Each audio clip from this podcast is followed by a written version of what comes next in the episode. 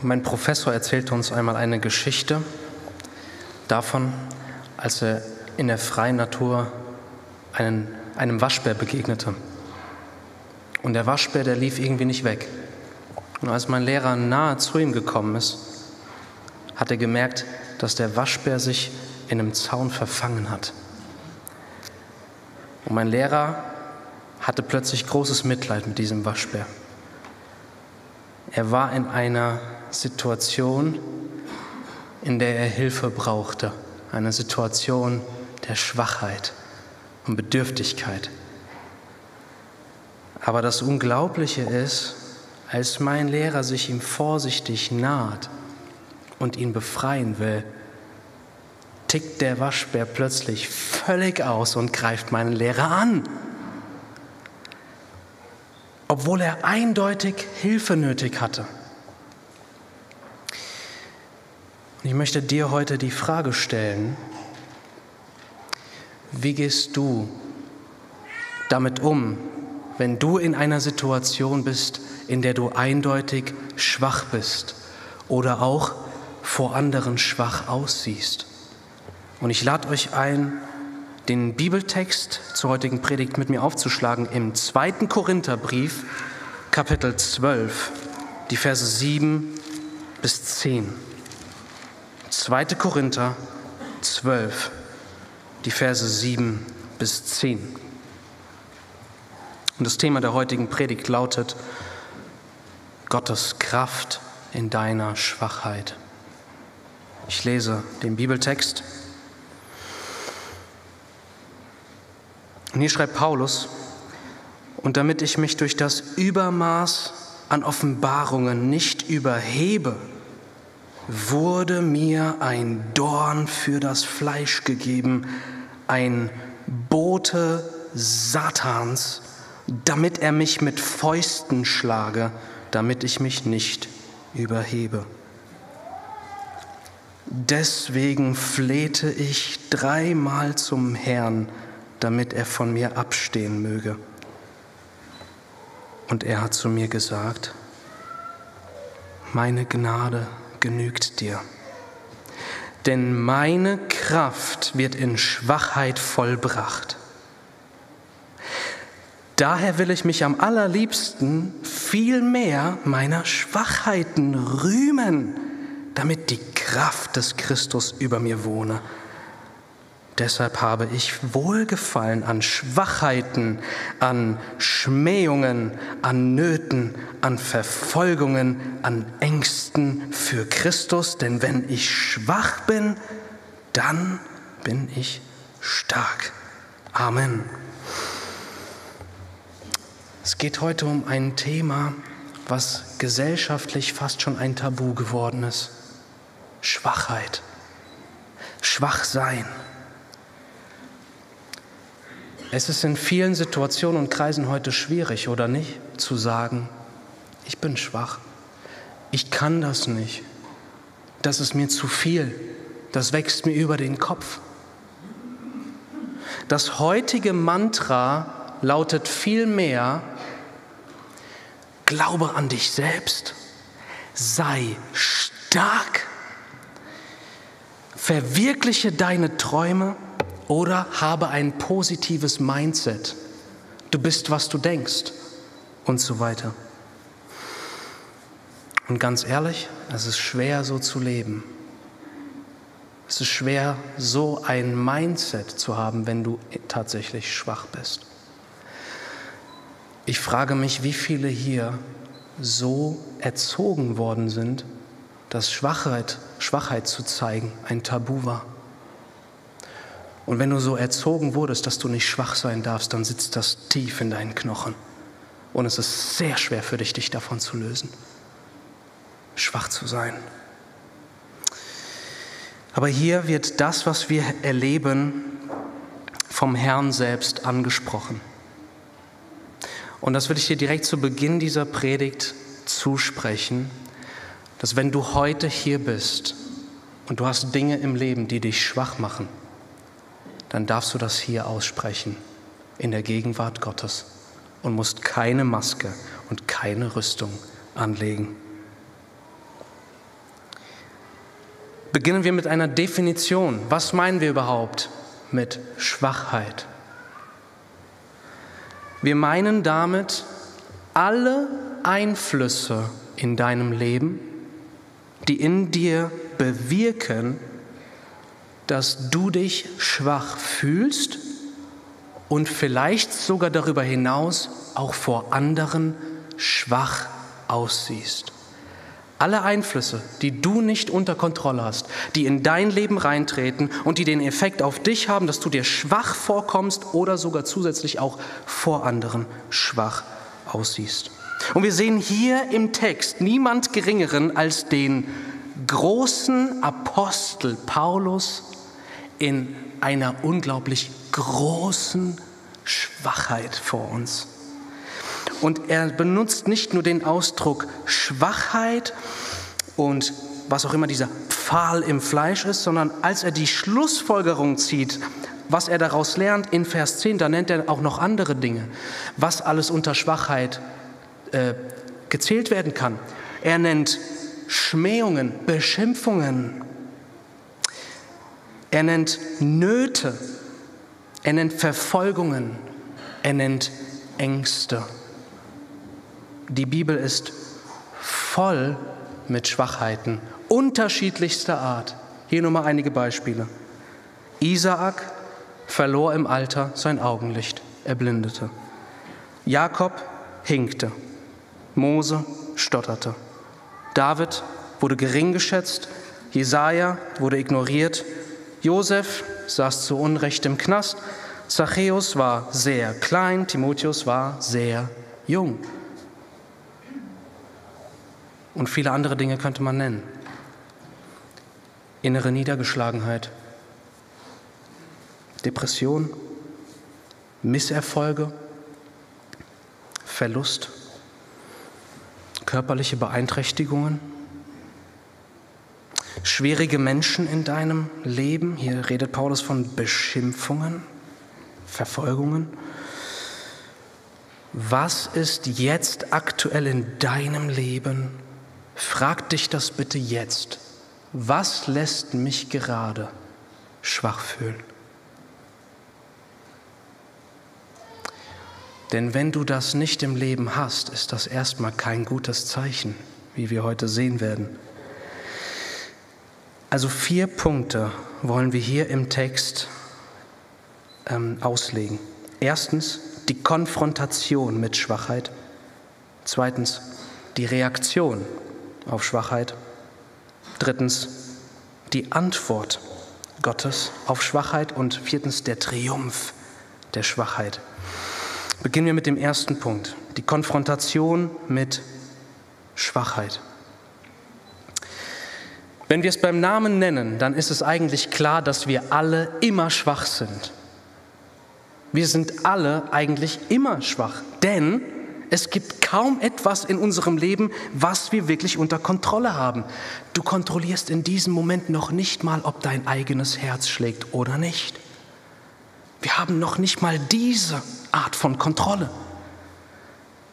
Ein falsch eingeschlagener Blitz, ein umfallender Baum, ein betrunkener Autofahrer zur falschen Zeit am falschen Ort, ein einstürzendes Dach? Unzählige Faktoren an Dingen, die nicht unter unserer Kontrolle, nicht in unserem Einflussbereich sind, könnte man nennen. Wir sollten daher eigentlich jeden Tag in einem völligen Bewusstsein unserer Schwachheit, Bedürftigkeit, Begrenztheit durch den Tag gehen. Aber wir machen das nicht. Wenn unser Leben einigermaßen läuft, dann gehen wir eher mit einem Gefühl der Stärke durchs Leben. Wenn alles einigermaßen läuft, dann haben wir die Neigung, als hätten wir unser Leben unter Kontrolle. Die Sache ist, es gibt aber nur einen einzigen, der alles unter Kontrolle ist der einzige, der sagen kann, dass er alles unter Kontrolle hat. Das bedeutet im Klartext, wenn mein Leben einigermaßen funktioniert, dann kann ich in das Denken fallen, dass ich alles einigermaßen in meinem Leben unter Kontrolle habe. Und das Schlimme daran ist, dass ich, sobald ich in so ein Denken reinfalle, mir anfange zuzuschreiben, was allein Gott gebührt. Denn der Herr, er ist allgegenwärtig. Es ist nicht so, dass ich hier bin und Gott ist dort hinten und ich mache ihm mein eigenes Ding. Ich atme und lebe und denke in seinem Universum. Und der Herr sieht immer auf das Herz. Du musst nicht erst mit, du musst nicht erst offenkundig Nebukadnezar-mäßig sagen, ah, oh, schau, wie herrlich das ist, was ich mir erarbeitet habe. Nein, nein, nein. Es beginnt viel tiefer in deinem Herzen und deine Herzenshaltung gegenüber dem lebendigen Gott, in dessen Gegenwart du jede Minute lebst. Es reicht bereits, wenn ich anfange, nicht zu staunen über das, was er mir gibt oder was alles unter Kontrolle ist, oder ihm nicht zu danken, ihm, mich nicht an ihm zu erfreuen und nicht ihm bewusst das zuzuschreiben, was ich von ihm in jeder Minute empfange. Und nicht nur in der Gegenwart ist das das Problem, sondern wenn ich denke, okay, jetzt ist alles unter Kontrolle, dann wird es bestimmt auch so in Zukunft sein. Und ich vertraue eigentlich auf den jetzigen Zustand statt auf den lebendigen Gott, dass es in meiner Zukunft gut aussehen wird. Ich habe ein Haus, ist bald abbezahlt. Das bedeutet, ich habe dann und dann ungefähr so und so viel und daraus beziehe ich ein Gefühl der Sicherheit. Zum Beispiel. Also das ist das Problem mit dem falschen Bewusstsein an eigener Stärke, dass ich mir in Wahrheit Dinge zuschreibe, die allein Gott gehören. Ich mache mich quasi zum Konkurrenten Gottes. Und jetzt lesen wir in Vers 7 Folgendes. Hier ist die Konfrontation mit der Schwachheit. Und damit ich mich nicht durch das Übermaß der Offenbarungen überhebe, wurde mir ein Dorn für das Fleisch gegeben, ein Engel Satans, damit er mich mit Fäusten schlage, damit ich mich nicht überhebe. Klingt wie ein furchtbarer Krimi. Hier ist plötzlich ein Bote Satans im Spiel. Was geht hier ab? Das wollen wir kurz betrachten. Paulus sagt selbst, er hatte ein besonderes Privileg, mehr als andere im Leben. Er hatte ein Übermaß an Offenbarung. Er hat von Gott so tiefe Einsichten bekommen wie kein anderer Apostel. Und interessanterweise folgt daraus eine Gefahr. Er bringt das miteinander zusammen. Damit ich mich durch das Übermaß der Offenbarung nicht überhebe, Punkt, Punkt, Punkt. Das bedeutet, Gott gibt dir etwas Besonderes, aber wenn er dir nur dieses Besondere geben würde, dann würde es dich dazu verleiten, dass du dich erhebst. Das ist leider deine und meine natürliche Reaktion. Es ist total unlogisch. Statt dass wir empfangen und das Empfangene mit Dank annehmen und uns über unseren Gott freuen, bewirkt das gute Empfangene eher, dass ich unterschwellig und immer mehr anfange, mich selbst als den zu sehen, dem ich es zu verdanken habe. Worin hat Gott dir etwas Außergewöhnliches geschenkt, was andere Menschen so nicht haben wie du? Hast du ein besonders schönes Aussehen? Hast du eine sehr gute finanzielle Stellung? Hast du einen sehr begabten Intellekt, eine Auffassungsgabe wie kaum ein anderer hier in der Gemeinde? Hast du eine krasse Redebegabung? Bist du besonders beliebt? Kommst besonders gut bei anderen an? Hast du eine wundervolle Singstimme? Was ist es, wo der Herr dich besonders gesegnet hat?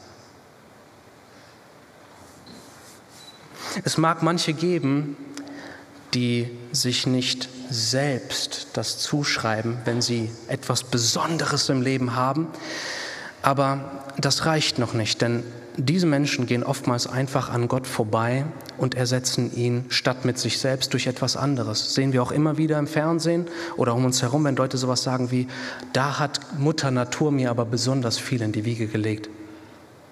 Oder da hatte ich Glück.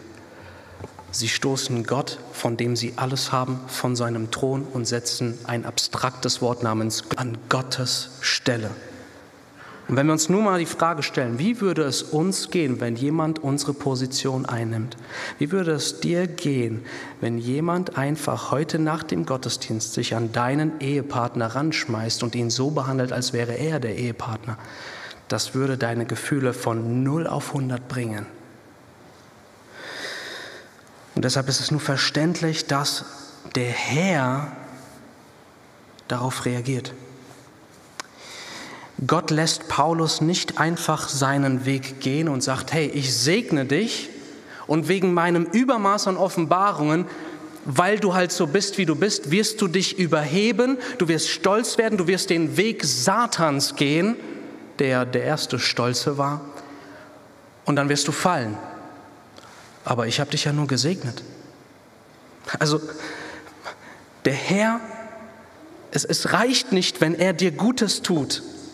Weil wir hier sehen, dass wenn er nicht auf uns aufpasst, dann ist unser Herz so trügerisch, dass wir, egal in welcher Hinsicht und in welchem Ausmaß, anfangen, uns zu erheben. Wir können nicht anders. Das zeigt uns der Text.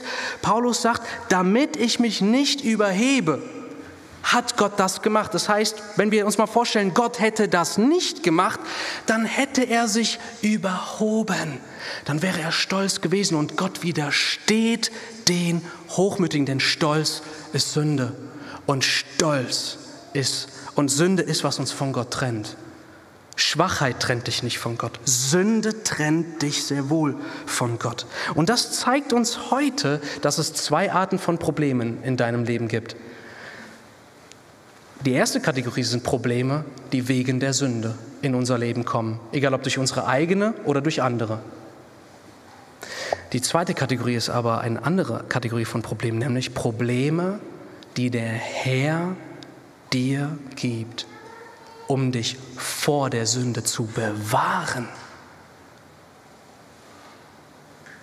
Vielleicht fragst du dich jetzt, wenn du das hörst, aber wieso wirkt Gott so? Könnte Gott nicht das alles umgehen und mich mächtiglich segnen, mich aber gleichzeitig innerlich so programmieren, dass ich die ganze Zeit nur von Dank überfließe und ihm alle Ehre gebe? Muss Gott zwangsweise diesen Weg der Schwachheit wählen, um mich, um dafür zu sorgen, dass ich ihm nicht zum Feind werde? Und ich glaube, die biblische Antwort ist relativ klar, denn unser Herz ist in der Hand des Herrn, wie Wasserbäche. Er lenkt es, wohin er will. Gott kann unser Herz lenken. Aber hier ist der Punkt. Gott hat uns in seinem Bilde geschaffen, nicht als Maschinen, die er im Unterbewusstsein programmiert, sondern er hat uns geschaffen als ein echtes Gegenüber von ihm. Und das, was Gott tut, wenn er uns segnet und anschließend uns auch in Schwachheit hält, ist folgendes. Er zeigt uns einerseits, wie gut er zu uns ist, er zeigt uns etwas über sich selbst, aber weißt du, Gott zeigt dir auch etwas darüber, wer du bist und welche Neigung sofort übernehmen würde, wenn der Herr nicht seine Hand unter dir halten würde. Damit wir nicht vergessen, dass wir ohne ihn verlorene und verdorbene Sünder sind. Wenn du dir sagst, ich wünschte, Gott würde all diese Dinge, die mich so schwach aussehen lassen und mich schwach fühlen lassen, ich wünschte, Gott würde all diese Dinge nehmen, ist die Frage, was meinst du damit? Wenn du damit meinst, dass es dir lieber wäre, all diese Segnungen und außergewöhnlichen Gaben zu haben, als von der Sünde frei zu sein und in Gemeinschaft mit dem Herrn zu sein, dann sagst du damit eigentlich, meine Schwachheiten in meinem Leben, all diese negativen Faktoren, die das Leben ungemütlich machen, die sind viel schlimmer als meine Sünde gegen den lebendigen Gott. Das heißt, Gott zeigt uns hier sein wahres Wesen, er ist der segnende Gott und auch der uns bewahrende und haltende Gott.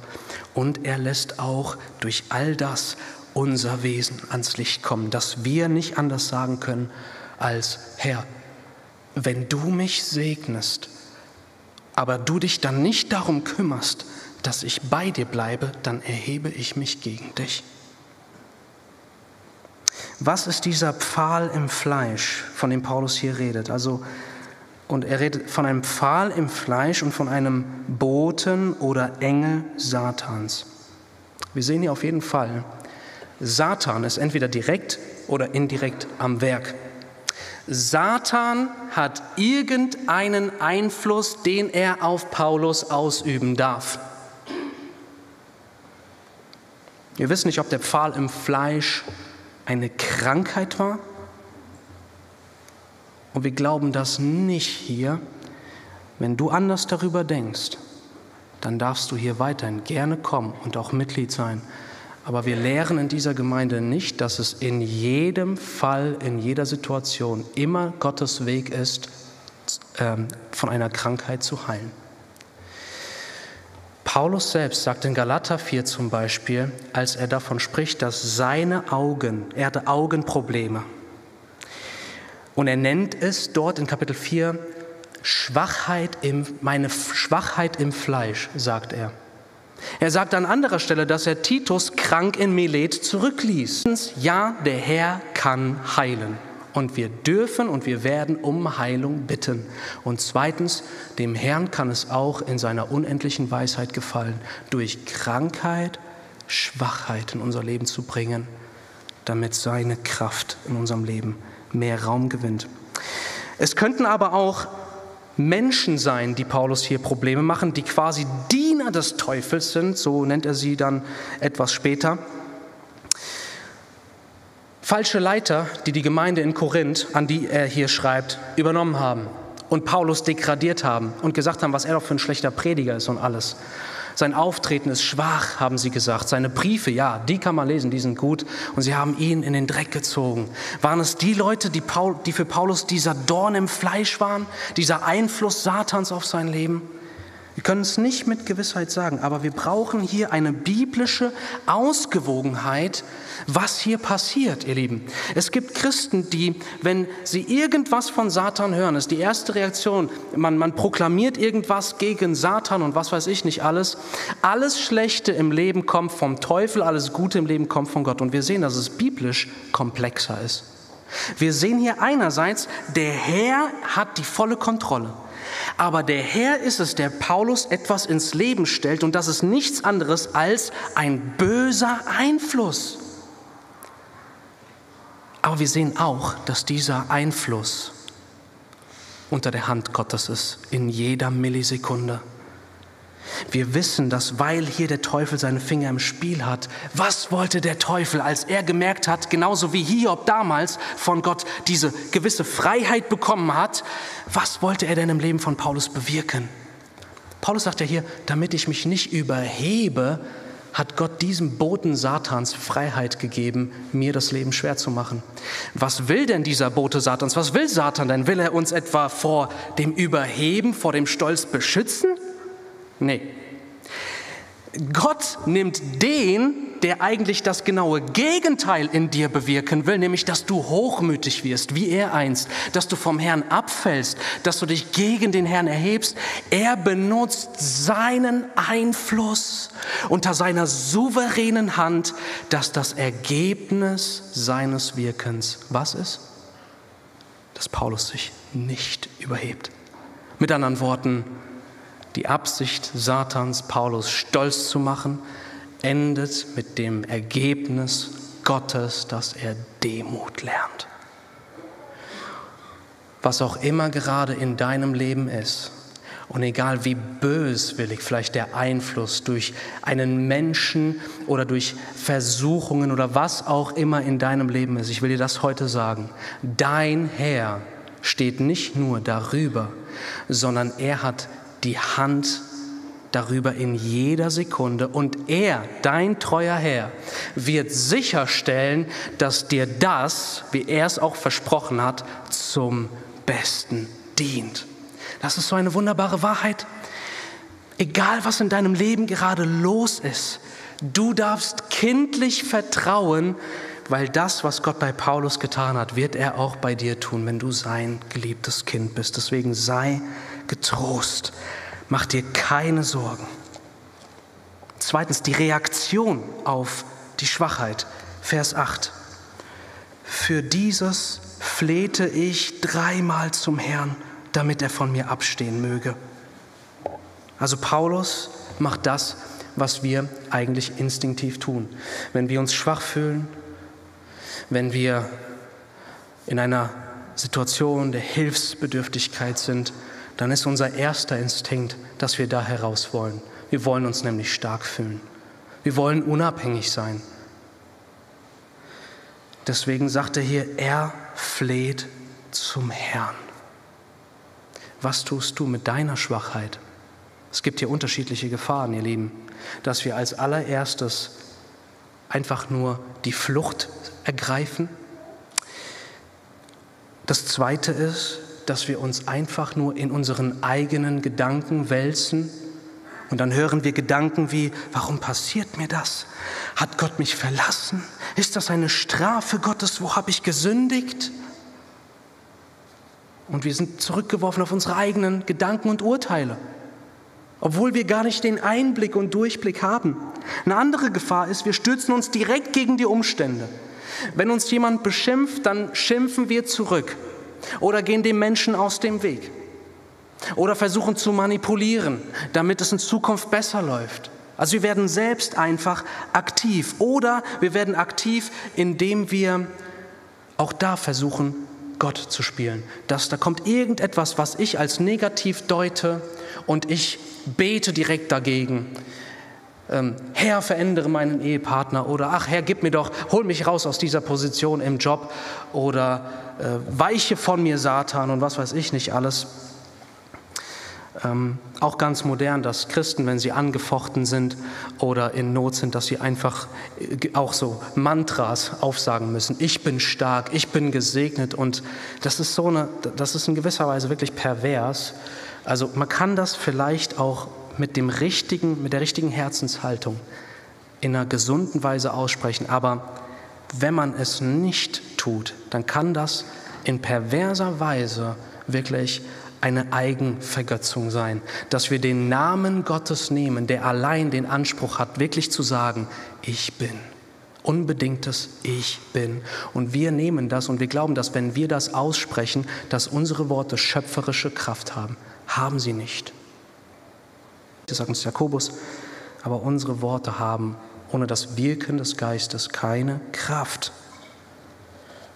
Was ist also der richtige Weg? Nun, zunächst einmal brauchst du das rechte Gottesbild, dass du nicht in das Denken fällst, oh, ich bin gerade in der Hand des Satans schutzlos ausgeliefert, sondern dass du erstmal weißt, der Herr steht über allem und er ist die richtige Ansprechperson für dich. Deswegen sagt Paulus erstmal, es wurde mir gegeben. Das heißt, der Herr steht über allem und er hat das in mein Leben gestellt. Ja, und daraus folgt, weil er über allem steht, ich gehe zu Jesus. Ich rede mit dem direkt darüber, der das in mein Leben gebracht hat. Deshalb sei auch du so wie Paulus. Sieh deinen Gott als über allem stehend. Sieh deinen Gott als den, der immer in guter Absicht handelt. Und vor allen Dingen gehe zu deinem Gott. Sei wie das weinende Kind, was in die Arme seiner Mutter rennt, instinktiv und dort Trost und Heilung findet. Das bedeutet im Klartext, deine Schwachheit, die du jetzt gerade hast, ist keine Strafe Gottes. Deine Schwachheit soll dich nicht von Gott wegziehen oder von Gott abschotten. Deine Schwachheit soll dich nicht verurteilen oder dich dazu bringen, dass du dich selbst verurteilst. Deine Schwachheit soll dich einladen zum Vater, der dich liebt. Das heißt, was auch immer jetzt gerade in deinem Leben ist, was du eigentlich gerne hinter dir lassen würdest. Lass es dich heute rufen zu Jesus, deinem Herrn, dass du es ihm sagst, dass du mit ihm darüber redest. Dritter Punkt, die Antwort, Antwort auf die Schwachheit, Vers 9. Und er hat zu mir gesagt, meine Gnade genügt dir, denn meine Kraft wird in Schwachheit vollbracht. Ihr Lieben, Gott sagt ihm, meine Gnade genügt dir. Wie oft hat Paulus zum Herrn gefleht, dass er diese Schwachheit von ihm nehme? Dreimal. Haben wir noch eine Stelle in der Bibel, wo jemand dreimal flehte zum Herrn? Ja. Markus 14. Unter anderem. Wo der Herr Jesus Christus in Gethsemane, in der Stunde der Finsternis, im Schatten des Kreuzes, zu dem er jetzt gehen würde, dreimal mit Todesschweiß, mit Blutschweiß vor dem Vater im Himmel niederfällt und ihn dreimal anfleht, lass diesen Kelch, nämlich mit der Sünde der Welt als sündloser Mensch, beladen und bestraft zu werden, lass diesen Kelch an mir vorübergehen und er liegt auf seinem Angesicht. Kannst du, kannst du ihn sehen, wie er da kniet und wie er zittert und wie er schweißgebadet ist? Der lebendige Gott im Fleisch der die Ewigkeit und Herrlichkeit verlassen hat, damit wir nicht in Ewigkeit vor ihm getrennt sein müssen. Er kommt dahin und tritt in diese schwerste Stunde und er muss unsere Sünde tragen und er fleht dreimal zum Herrn. Und was heißt es dann in den Evangelien? Heißt es da auch, und der Herr sprach zu mir? Und es kommt eine Antwort? An keiner Stelle. Als der eine Sündlose zum Vater ruft, in seiner Todesangst, in seiner Schwachheit, dreimal keine Antwort. Und er kann nur sagen, doch nicht mein, sondern dein Wille soll geschehen. An Jesus sehen wir, dass wir als Sünder, die wir uns selbst von Gott entfernt und uns durch all unsere Überhebungen, all unsere Sünden zu seinem Feind gemacht haben, dass wir keine Antwort von Gott verdient haben, sondern nur sein Schweigen und nicht nur sein Schweigen, sondern seine Bestrafung. Gethsemane war nur der Anfang. Aber dann am Kreuz konnte Jesus nur schreien, mein Gott, mein Gott, warum hast du mich verlassen? Der Grund, warum Paulus hier eine Antwort vom Herrn bekommt, ist, weil sein Herr ihn bereits mit sich versöhnt hatte. Weil Paulus in Christus ist, weil er von Jesu Gnade gehört hat und weil er zu Christus gekommen ist und weil er bei Christus Vergebung all seiner Schuld und volle Gerechtigkeit als Geschenk bekommen hat, weswegen der Vater jetzt auf ihn blickt und ein Herz voller Liebe und Gnade und Barmherzigkeit für ihn hat, weil er Christus seinen Sohn in ihm sieht. Deswegen, ihr Lieben, es ist eine harte Wahrheit, aber wir haben es nicht verdient, dass Gott uns hört, dass er uns antwortet, geschweige denn, dass er uns hilft. Wir haben uns qualifiziert für sein Gericht, aber er durch sein eigenes Werk am Kreuz in Jesus Christus bringt uns in eine Position, in der er uns liebevoll antwortet und uns seine Hilfe zusichert, wie wir es hier sehen. Gott sagt, meine Gnade ist genug für dich. Du brauchst zuerst Jesus Christus, bevor du zum Vater und zu seiner Hilfe kommen kannst. Bist du schon zu Christus gekommen? Kannst du im Leben von Paulus erkennen, dass es nicht nur deine Tatsünden sind, die dich von Gott trennen, Vielleicht sagst du dir, ich führe ein sehr rechtschaffenes Leben, ich tue sehr viel Gutes und ich kann dir sagen, okay, super, klingt erstmal ganz gut. Aber was sehen wir hier bei Paulus? Wir sehen nicht nur die Gefahr sündiger Taten, sondern wir sehen die sündige Natur. Dass er das Potenzial hat, dass wenn Gott nicht auf ihn aufpasst, er sich gegen Gott erheben wird. Das heißt, Dein Problem ist nicht nur, dass du Gottes Gesetz gebrochen hast, sondern dass du von deiner Identität her ein Gesetzesbrecher bist. Du hast diese Neigung. Das ist, wer du bist. Deswegen brauchst du Erlösung durch Jesus Christus, der dir ein neues Herz gibt, der dir seine Gerechtigkeit als Geschenk macht, damit du bei Gott, nachdem er dir alle Sünden vergeben hat, willkommen bist. Und genau so darfst du diese Antwort, wenn du in Jesus bist, heute von Gott hören, der dir sagt in deiner Schwachheit, meine Gnade genügt dir. Er sagt nicht die Gnade, die du in Vergangenheit bekommen hast. Was Gott hier meint, ist die Gnade, die von mir zu dir fließt. Die ist genug für dich.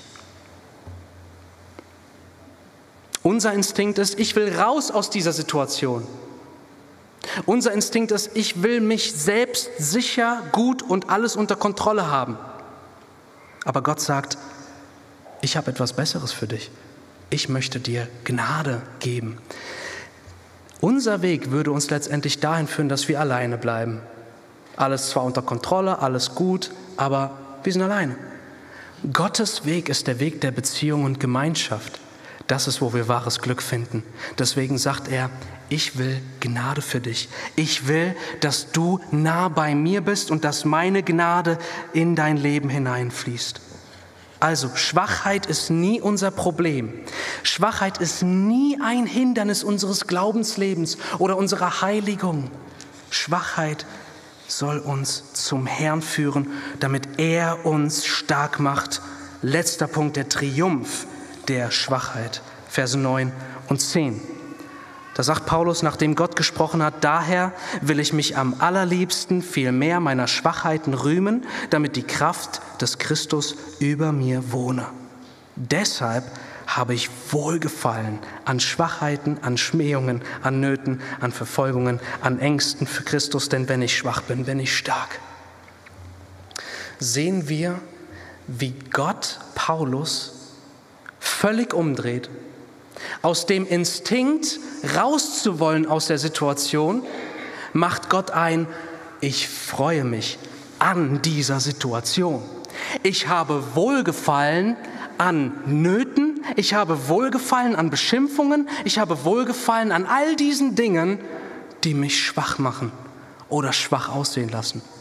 Das heißt, wir brauchen hier, das können wir nicht selbst tun, da brauchen wir den Heiligen Geist Gottes, der uns das schenkt, der, uns das, der, der das in uns wirkt, dass wir eine radikale, äh, ein radikales Umdenken, Buße, Metanoia erleben und unser Leben mit völlig neuen Augen betrachten. Dass wir sagen können, wow, diese ganzen Schwachheiten in meinem Leben, die sollen mich gar nicht, die sollen gar nicht mein Gemüt belasten, die sollen mich gar nicht niedergeschlagen machen, sondern wenn ich die richtige Perspektive habe, freue ich mich. Ich freue mich. Und das findet Paulus letztendlich in seiner Schwachheit. Er findet Freude, er findet Kraft. Es ist so, als wenn man das bildlich sehen will, dass du konstant mit deinem eigenen leeren Becher dastehst und du siehst deinen leeren Becher was eigentlich ein deprimierender ist, ein, ein, äh, Anblick ist, wenn du richtig Durst hast. Aber du freust dich. Weißt du warum? Weil hier neben dir konstant eine kühle, frische Bergquelle vorbeifließt. Und das ist die Gnade des Herrn. Und du lässt die Leute sehen, hier, ich habe nichts, ich bin leer. Meine Güte, ich bin erbärmlich, ich kann nichts, ich bin abhängig, aber wisst ihr, hier ist mein guter Herr. Und ich darf konstant direkt von der Hand in den Mund trinken. Das ist das Bild, was wir heute verstehen müssen, dass das Gottes Weg ist. Er hat seinen Schatz in irdene Gefäße gegeben, damit die Fülle der Kraft aus ihm sei und nicht aus uns. Welche Kraft ist hier gemeint?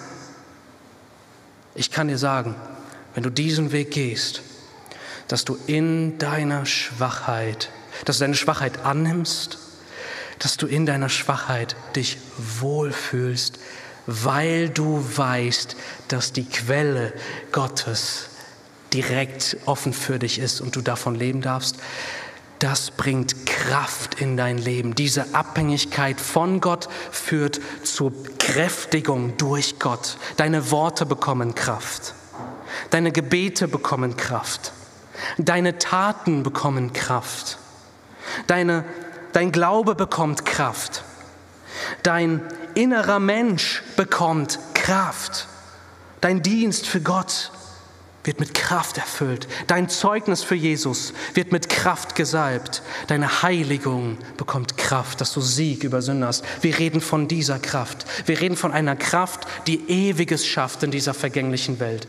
Sei es deine eigene Heiligung, für die du belohnt wirst in Ewigkeit, und sei es das Leben durch dich im Leben von anderen, in dem der Herr dich gebraucht, dass deine Kraft durch dein Leben hindurch fließt zu anderen.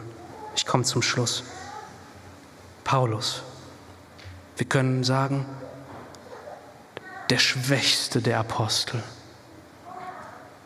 Keine andere musste durch so viel Schwachheiten wie Paulus. Und wir können gleichzeitig sagen, Paulus, der größte aller Aposteln. Keiner hatte tiefere Erkenntnisse als Paulus. Keiner hat mehr Menschen zu Christus geführt als Paulus. Keiner hat so viele Bücher der Bibel verfasst wie Paulus. Keiner hat so viel Einfluss auf die Kirchengeschichte, auf die Geschichte der Gemeinde Jesu gehabt wie Paulus. Ich nenne nur zwei Beispiele. Wer hat sich durch seine Worte, durch seine Briefe bekehrt? Die wichtigste Person des ersten Jahrtausends nach Christus, Augustinus, und die wichtigste Person des zweiten Jahrtausends, Martin Luther. Man könnte noch viel mehr nennen. John und Charles Wesley, andere. Das heißt, hier siehst du ein Leben. Hättest du damals Paulus kennengelernt, dann hättest du gedacht, wow, schwach, also viel Schwaches hättest du gesehen. Aber überall, wo dieser Mann war, hättest du gesehen, wow, da fällt, da fließt göttliche Kraft